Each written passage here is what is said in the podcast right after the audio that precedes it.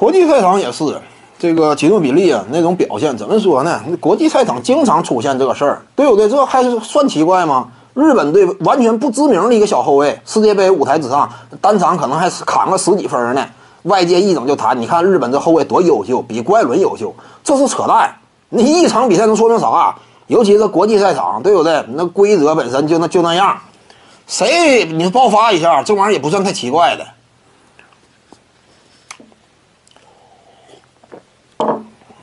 国际赛场看没看到土耳其啊打美国队那场比赛？如果说不是最后阶段，土耳其没把握住机会的话，那奥斯曼就是拿下了。奥斯曼在 NBA 当中什么层次？说白了，前二百不见得有他，二百名往后，对不对？尤其目前整体成长性呢也是有点水，但是在国际赛场绝对好使啊。伊利亚索瓦这样的，在 NBA 属于什么末流内线？伊利亚索瓦就是嘛，属于末流内线，已经混不起来了。早年间呢，他也不行，打法相对软，对不对？而且这种属性的防守端是个漏勺。在 NBA 当中，几乎现在没他啥事儿，挣不着什么大钱，也就是比底薪强点儿。伊利亚索瓦这样的，这国际赛场也是个杀器。面对对面戈贝尔啊，什么其他一干这个美国队的那些中锋啊，人家一点不虚你，甚至把你打的挺难受。